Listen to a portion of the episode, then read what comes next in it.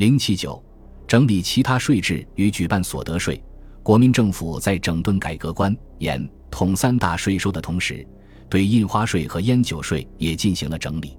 一九三四年十二月制定并颁布了《印花税法》，从一九三五年九月一日起开始实施。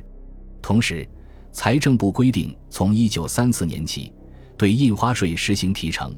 提成部分拨给各省市作为地方收入。以抵补减轻田赋附加和废除苛杂的少收部分。关于烟酒税，先是于一九三三年七月对苏、浙、皖、赣、闽、豫等七省土烟业改办特烟，采取单一税制，并规定与熏烟业统税实行同一税率，在出产的实行一次性征收。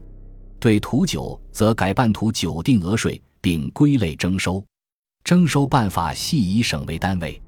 在此七省内，除烟酒仍征营业牌照税外，对以前一直征收的公卖费、烟酒捐等一律取消。此项制度税目单纯，税率固定，征收便利，正准备推行到其他省份，因抗战爆发而作罢。国民政府除改革间接税制外，还举办了所得税。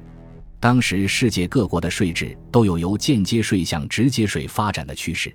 而在直接税中，又以所得税最为重要。所得税的特点不仅是负担较为公平、纳税较为普及、收入较为确实，而且富有伸缩性，能应国家缓急之需，更可随社会经济之发展，使国家税收有自然之增加，而人民不感其苦。一九三四年五月，南京政府召开第二次全国财政会议后，财政部决定举办所得税。一九三六年七月，所得税暂行条例完成立法程序，并明令公布。条例将所得税征收范围分为三类：一为盈利事业之所得税，二为薪给报酬之所得税，三为证券存款利息之所得税。其征收标准除第三类外，均采用类进制；其纳税程序则是课征法与陈报法二者并用。同年八月。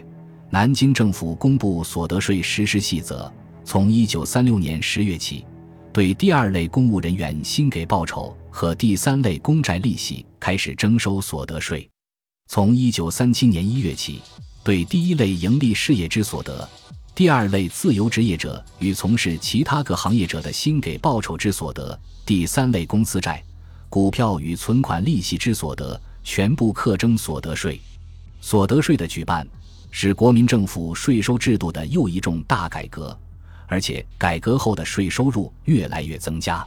这说明中国税收制度已开始进入世界先进国家的行列。